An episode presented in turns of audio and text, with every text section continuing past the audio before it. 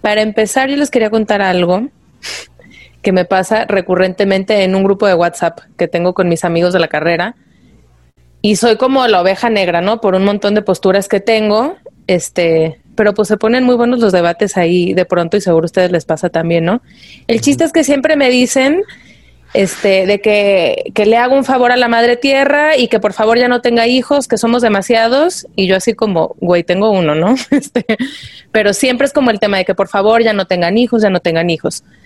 Entonces, también me ha tocado preguntarle a amigas o conocidas que tienen cuatro o cinco hijos cuál es su experiencia cuando van a un lugar público, sobre todo en Estados Unidos.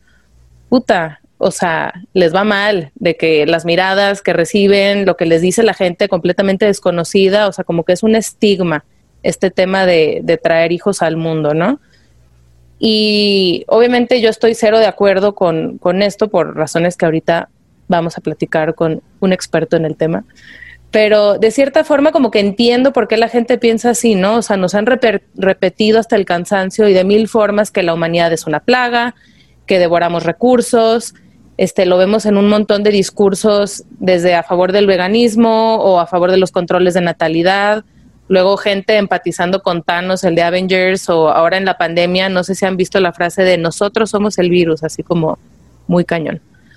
Entonces, bueno, ante un problema real, que es la devastación natural, pues mucha gente llega a una solución como muy simple, ¿no? Que es, pues ya no tengan hijos. Pero esto realmente haría la diferencia para reducir los grandes problemas del planeta. Buscaminas, el podcast. Queremos desenmascarar la cultura actual y lo que nos ofrece el mundo. Entender las ideas que moldearon lo que hoy vemos y escuchamos en cualquier lado y descubrir sus peligros. Antes de que nos estallen enfrente. No se pendeje, cuestiona lo que ves. Hola, pues bueno, eh, partiendo de esta pregunta, eh, invitamos a Bruno de Coratela. Él estudia ingeniería física y está muy clavado en la ética consistente de la vida. Y ahorita nos va a platicar qué es eso. Y otras curiosidades como el espacio. Entonces, eh, Bruno, ¿cuál crees tú que debería ser el verdadero debate en este tema de, la ecología y, y, el calentamiento global y etcétera? Bienvenido, Bruno. Gracias. Ah, no, la verdad es que gracias por invitarme. Estaba súper emocionado, llevo semanas súper emocionado. es un concepto que se llama greenwashing, que lo hacen muchísimo las empresas. Y en parte la, ese porcentaje demasiado rico del planeta que nos desplaza totalmente la responsabilidad a nosotros, cuando la verdad es que nosotros, mm. sí, o sea, somos gotas de aguas en el mar. Claro, de hecho, o sea, de eso está hecho el mar, de gotas. Y y en, y en parte pues lo que tú haces puede traer coherencia a, tu lucha, pero aún así e, el problema es que se nos desplaza toda la responsabilidad a nosotros cuando la verdad es que no la tenemos nosotros. Y en función, eh, no sé si tengas el dato o una opinión o algo que comentar sobre, a ver, ¿qué, ¿qué es lo que genera más? O sea, ¿es verdad esto de que los hijos son, son el mayor contaminante. Yo lo he visto en muchos lados, en los típicos infográficos de cómo ser eco-friendly, ¿no? Entonces puedes empezar por bla, bla, bla, pero lo más eco-friendly es no tengas hijos, amigo. Este, entonces, ¿es, ¿es cierto esto? ¿O según lo que tú has estudiado, o, o realmente está en otro lado la, la, el hilo negro, digamos? Ah, muy buena pregunta, muy buena pregunta, la verdad.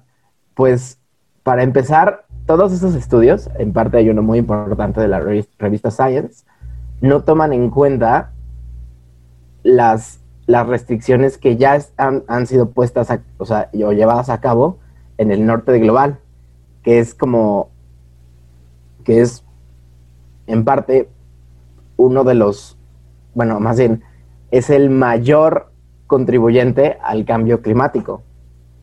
entonces, pues, por si se lo preguntan, un adicional de 3 a 4 billones de personas, o bien 4 mil millones de personas, no haría ni un pequeño impacto en las emisiones.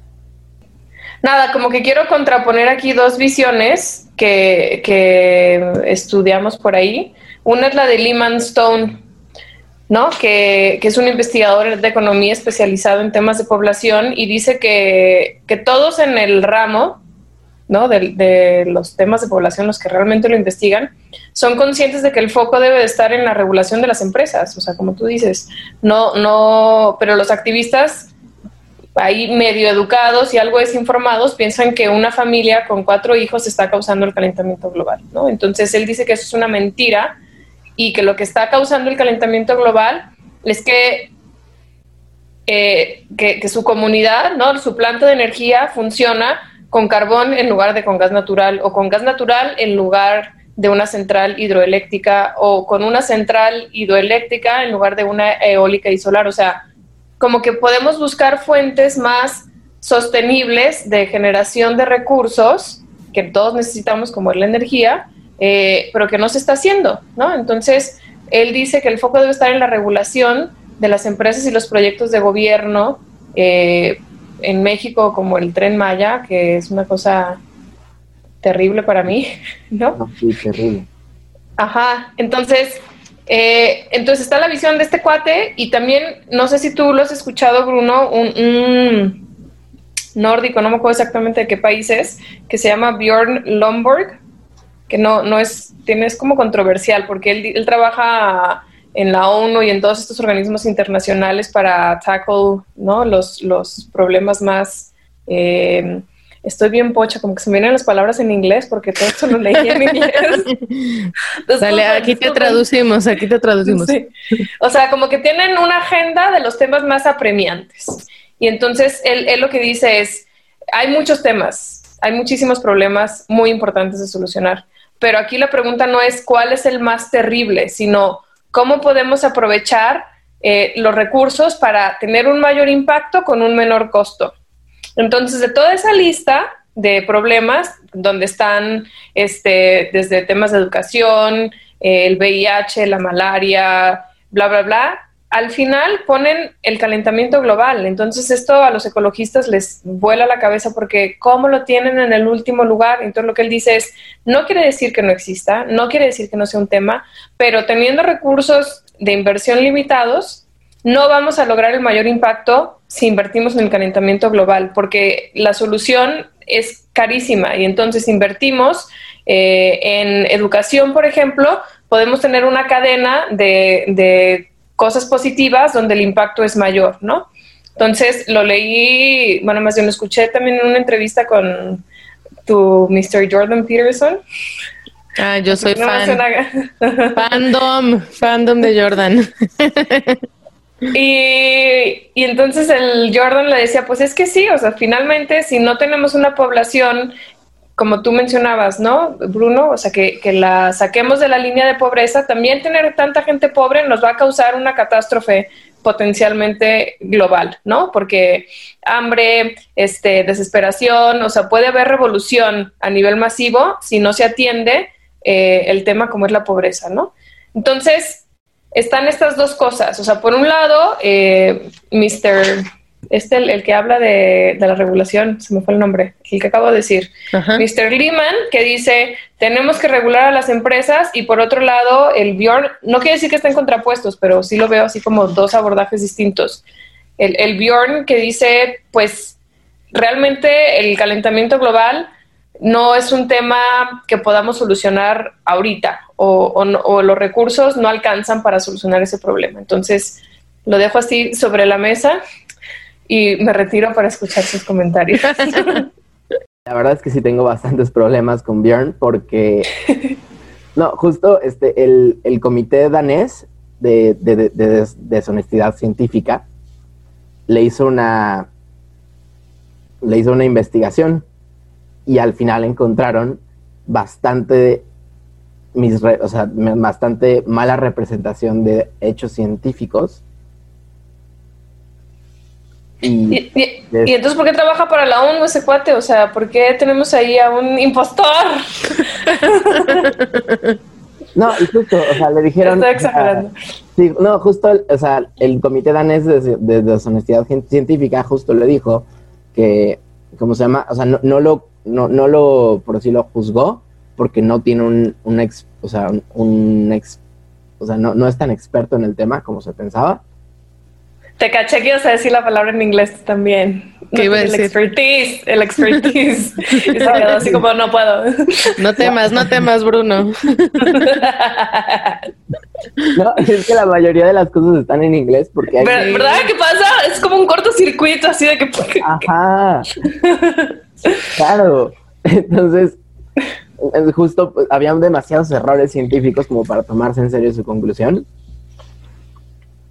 Y pues fuera de eso, justo acaba de salir este año un, un paper en Nature, una revista científica bastante importante, que nos da bastante esperanza.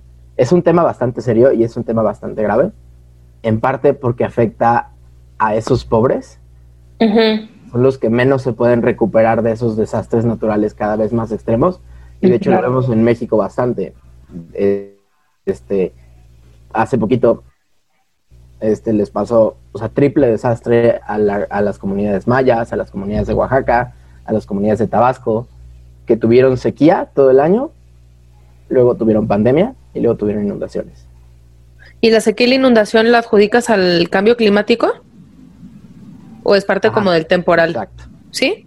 Luego pásanos como bibliografía, estaría padre para, por si alguien quiere como investigar un poquito más, artículos científicos, no sé si haya libros o es mejor como este artículos, papers y, y estas cosas que están como actualizándose constantemente para pues para que todos nos informemos más de este tema, ¿no? Porque siento que sí hay como dos bandos, o sea, los los que creen y los que no creen en el cambio climático. Y el otro día veía un meme así que decía algo así como, no pregunte si la gente cree en el cambio climático, pregunta si lo han estudiado, o sea, si saben como Mm. los, los facts, ¿no? Entonces, como tú dices, la ciencia, pues digo, la puedes negar, pero ahí está la evidencia, ¿no?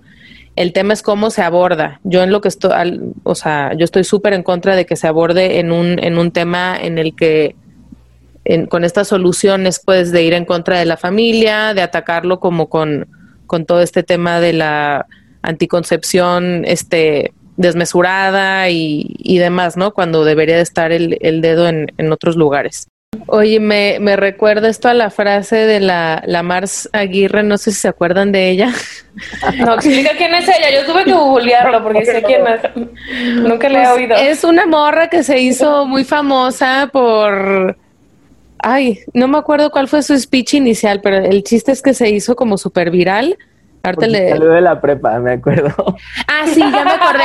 La que decía de que, que era como represión, ¿no? Estudiar la prepa y, y que ella, bueno, X, ahorita le, ahorita investigo rapidísimo y les digo de, de dónde salió. Pero el chiste es que ella se hizo muy famosa y luego hizo un video donde decía, si los pobres se dejaran de reproducir, acabaríamos con la pobreza en todo el mundo. Entonces, volvemos a, a este tema de los humanos, eh, somos una plaga, somos un virus que hay que combatir, ¿no? Entonces me di a la tarea de decir, ¿por qué? ¿Por qué pensamos de esta forma? Y con Sir ¿Con ese Malthus. tono? Con ese tono muy, muy picaresco, muy inquisitivo. Y, y di con un señor que se llama Thomas Malthus, a quien ya he estudiado, este, ya llevo rato estudiándolo porque su pensamiento ha permeado a lo largo de los años y mucho de lo que pasa hoy en día es como una herencia de su, de su teoría, ¿no? Entonces, si queremos entender por qué la gente piensa así ahorita como la Marza Aguirre o como mis amigos de la carrera, este, tenemos que remontarnos a este señor que estuvo a finales del siglo XIX y él se considera uno de los primeros demógrafos. Él hizo un libro que se llama Ensayo sobre el principio de la población, donde tenía unas predicciones muy catastróficas que decía, oigan, los recursos se van a acabar muy pronto porque la, la población crece exponencialmente y los alimentos aritméticamente. Entonces, este, concluía que, que íbamos a exceder como esa capacidad de la Tierra de alimentarnos y por lo tanto teníamos que hacernos menos personas. ¿Cómo? Ya sea reduciendo nacimientos o incrementando y permitiendo la mortalidad. Eso se me hace horrible y sádico. O sea, permitiendo la guerra, permitiendo el hambre, permitiendo las enfermedades como una especie de selección natural, ¿no? Que gane el más fuerte y que se mueran los que, este, pues no sobrevi no, no sean capaces de, de salir adelante, ¿no? Que son, como dice Bruno, siempre los más vulnerables, ¿no? Entonces esto es Pues como... sí. Ni tan selección natural, porque finalmente el dinero es el que rifa, pues, ¿no? O sea, ante una catástrofe, pues el que no tiene lana es el que se la va a chiflar. Y, y las enfermedades lo mismo, o sea. Sí. Y yo creo que justo este darwinismo social que surgió a, tra- a través de Malthus, a través de mucha gente que interpretó las teorías de la evolución así, yo creo que ha sido la, la idea que más ha hecho daño a la humanidad. Y lo hablo en serio. Y lo podemos ver en sus expresiones más visibles, como el nazismo, como el exterminio de 6 millones de personas en los campos de concentración, pero también lo podemos ver ahorita muy sutil en el capacitismo, o sea, el capacitismo es la discriminación a personas discapacitadas, en el racismo, y lo, y lo peor es que es una interpretación completamente errónea de la teoría de la evolución.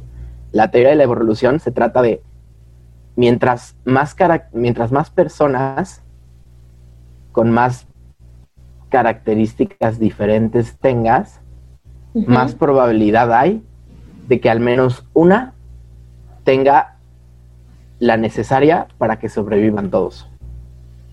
Entonces, en realidad nos necesitamos a todos. Wow.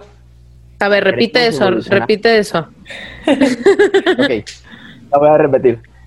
Entonces, la evolución no se trata de la supervivencia del más fuerte, no se trata de pisar al otro. Ajá, ¿Por qué? Porque los individuos no evolucionan, evoluciona la especie.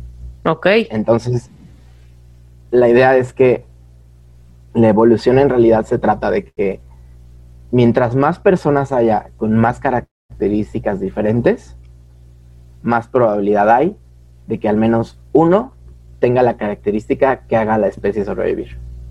Nadie habla de esto y el problema es que hacemos muchos chistes que digo, nos parecen chistosos, pero al final pueden acabar en un genocidio. Ya lo hizo una vez. De que, este, ¿cómo se llama? Ay, deja que salgan las personas deja que salgan las personas que quieran salir, a- aunque esté el COVID, es selección natural si se mueren. Es como, no, brother, o sea, una vida humana es irrepetible e irreemplazable. También lo necesitamos a él, aunque esté un poquito... tonto. Aunque no te caiga bien. Aunque no te caiga bien, también lo necesitamos a él y es irreemplazable. Uy, sí, pero esa visión ya está muy desgastada. O sea, es como eh, el materialismo ha permeado al concepto de vida humana. O sea, de eres útil, venga, no eres útil, no, no sirves. ¿Sí, sí me explico? O sea, así debería de ser, yo lo comparto. Eh, decía Kant que la vida es como un fin en sí mismo, ¿no? Entonces, o sea, es como intocable, bajo ninguna circunstancia. Se puede, se puede aniquilar así deliberadamente, ¿no? Pero pues no, creo que culturalmente no, no estamos recibiendo ese, ese mismo mensaje, pues. No, sí, y no es, y no es nuevo. O sea, el, el, el problema de que hemos crecientemente vivido en una sociedad que se centra en las cosas y no en las personas, que se centra en el crecimiento y en la acumulación de riquezas en vez de en la dignidad y en la persona humana, no es nuevo. O sea, es una cultura del descarte y al final hemos llegado a pensar en, en las personas como objetos, que pues sí, como tú dices, si no, si no nos sirven, los descartamos. Eso Yo va mucho en línea la- con tu ética consistente de la vida, ¿no? O sea, como que permea esta filosofía en un montón de, de ámbitos más allá de, de- del ecologismo visto de- en este discurso que decíamos que no está chido. Que, platícanos un poquito esto de, de la ética consistente de la vida. Ok, eh, es una idea de que pues toda vida humana, sin importar circunstancias externas a su existencia, son irreemplazables, irrepetibles e invaluables. Entonces, cual- cualquier problema social que acabe deliberadamente con una vida humana, si tú eres partido de la ética consistente de la vida, te tienes que oponer a eso. Como que, que entra Y lo ahí, vemos. ¿qué temas? Ok, este, por ejemplo, temas en los que la vida humana se ve, este, por ejemplo, se ve que depende de la circunstancia, el valor de la vida humana se ve que depende de la circunstancia en la que se encuentra. Por ejemplo, lo podemos ver en la pena de muerte. Lo podemos ver en el aborto. Lo podemos ver en, en la brutalidad policíaca. Lo podemos ver en, en la eutanasia, donde a los enfermos les, ofrece, les ofrecen la muerte antes de la igualdad. Entonces, bueno, se trata de eso, se trata de que, pues, si estás, si estás en contra de que el Estado o de que, pues, cualquier persona mate deliberadamente a una persona, tienes que estar en contra de cualquier caso en el que se pueda atentar deliberadamente contra la vida de una persona. Okay. El cambio climático. Aunque no se atente directamente, o sea, en el caso de prevenir nacimientos, ¿también aplica? A ver, ¿cómo que? ¿Como la, o sea, la anticoncepción o ya el aborto como un método de... No, bueno, no, no, como, o sea, como filosofía, como esto de lo que venimos hablando desde el principio, de no tengan más hijos porque esto, este, yo creo que también entra porque es como la concepción que tenemos de la persona, ¿no? Pero no sé qué opines, Bruno. O sea, como como el ver a, la persona en función del, daño que le va a hacer al planeta en vez de, lo valioso que es por sí mismo. Sí, exacto. Y es y, también es eso es esa ideología que se ha eh, que se ha extendido por todos lados. De hecho, se llama ecofascismo. Ya la voy traduciendo. Em, que justifica la pérdida deliberada o la pérdida en masa de vida humana para poder salvar al planeta. Yo creo que, o sea, en eso la ética consistente de la vida sí tendría que estar en contra del ecofascismo. ¿Quién utiliza el término ecofascismo? Yo lo, yo lo leí o sea, no leí el libro, pero eh, escuché una ponencia alrededor de un libro que hablaba como de las ideas ecologistas en el nazismo.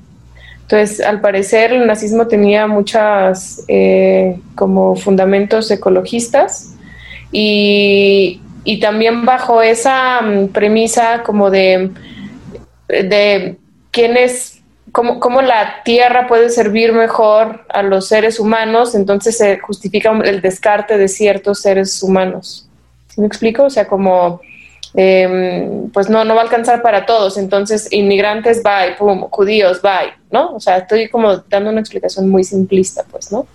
Pero se, se usa como, según como yo lo estudié, pues, como aquí hablaban mucho de los políticos de extrema derecha que empiezan a meter la agenda ecologista para meter sus políticas fascistas, pues, ¿no? De cierre de fronteras, de este, nacionalismos, etcétera, ¿no?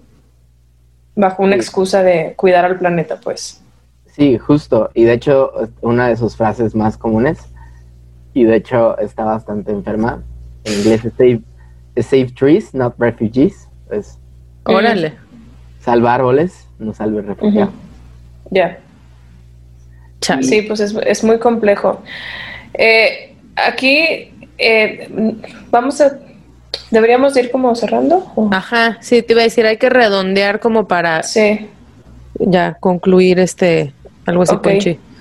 Sí, pues nada, o sea, retomando lo de Bruno de Save Trees, No, Refugees, eh, vuelvo al libro este que les mencioné antes, de Braiding Sweetgrass. El sweetgrass es una hierba, ¿no? Que los indígenas tejían eh, para hacer canastos y cosas esas, ¿no? Pero tiene todo una pues cosmovisión como todo lo que hacían, pues, o sea, la manera en la que cultivan el pasto, cómo eh, cuidan de la naturaleza, lo que eso significa, o sea, un montón de significados y significantes por ahí, ¿no?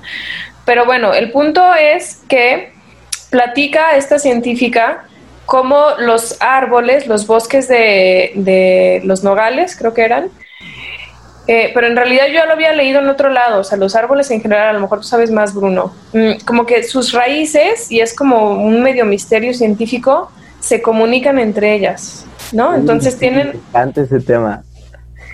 Y, y, es como una analogía súper bonita de lo que podríamos ser como, como raza humana, ¿no? O sea, entonces se comunican así y en esa inteligencia vegetal dicen, no, pues este árbol de acá tiene menos nutrientes, entonces mándalos tú que estás muy fuerte, te los mando al otro árbol y entonces así todo el bosque florece junto, ¿no? O sea, tienen esa conexión invisible y esa sensibilidad para notar cuando uno de sus miembros está débil y entonces se reparte de manera equitativa el recurso para que todos puedan sobrevivir. Y entonces a mí cuando leí eso me voló la cabeza porque dije, no manches, es que ahí está la razón, o más bien como la aspiración a la que deberíamos de, de, tener, ¿no? O sea, no se trata de eliminar al débil, no se trata de marginar al vulnerable, sino de redistribuir nuestros recursos materiales, intelectuales, eh, humanos para hacer que todos florezcamos juntos. Obviamente está súper idealista, pero es que ahí es donde yo digo, no, no se vale el descarte bajo ninguna circunstancia, ¿no? Necesitamos, como dice Bruno, de todos los talentos para lo que nos hace falta más bien es como esa meta común, ese desarrollar, que seguro lo tenemos, esa sensibilidad para detectar dónde están las necesidades de los otros, ¿no? Pero bueno, aquí Bruno, no sé qué quieras complementar porque te vi muy emocionado con...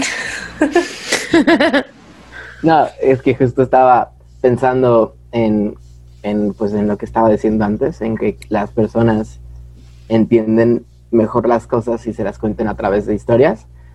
Y pues el cambio climático es un problema que ha sacado a relucir, yo creo que nuestros peores problemas en cómo tratamos menos a los demás, en cómo estamos dispuestos a sacrificar a los más vulnerables para salvarnos a nosotros mismos. Y en especial, pues, en la desigualdad y en cómo cada vez más tratamos a las personas como objetos y a las cosas más que como personas. Como fines. ¿no? Ajá, ajá, exacto. Entonces, justo yo creo que aquí es donde entramos cada uno de nosotros en la historia. Ya en este momento, aquí en el presente, tú decides qué historia contar. Tú decides si vamos a contar, seguir contando la misma historia, o si vamos a contar una historia centrado en la vida humana, centrado en cómo nos necesitamos a todos, y en parte centrado en esa idea de que el único poder sobre los demás es el servicio. Wow, me encanta. ¡Bravo! Palmas a amigo Bruno. Bruno, mil gracias, mil gracias por, por platicar con nosotros, por explicarnos tantos temas y ojalá que no sea la última vez que pues que nos platicas de, de, de, pues de cosas científicas que tú le sabes bastante más que nosotros. Nos encantaría tenerte de regreso por acá. Ay, no, yo feliz, la verdad, yo feliz. bueno, pues gracias a todos por escucharnos una vez más. Este, Bruno, tienes, tienes, perdón, eh, redes donde podamos promocionar. Ay, si no te creas ni que fuera mercadeo, pero no, no, si la gente está más interesada porque si posteas cosas. Sobre todo en este, Twitter. Su Twitter está bien interesante. ¿Cómo es? En, en Twitter es, es Bruno de Cora, todo seguido. Y en Instagram me llama igual. En Instagram casi nunca hablo, o sea, no hablo tanto de eso. Yo creo que voy a empezar a hablar más de eso. Pero sí, en la mayoría de, las veces hablo en Twitter y hago hilos y platico mucho de ese tipo de cosas. Está bien cool. Síganlo. Y a nosotros pues ya, ya nos conocen en Somos Punto Buscaminas. Y pues ya está. No se pendeje, cuestiona lo que ves. Un abrazo. Bye. Gracias. Bye.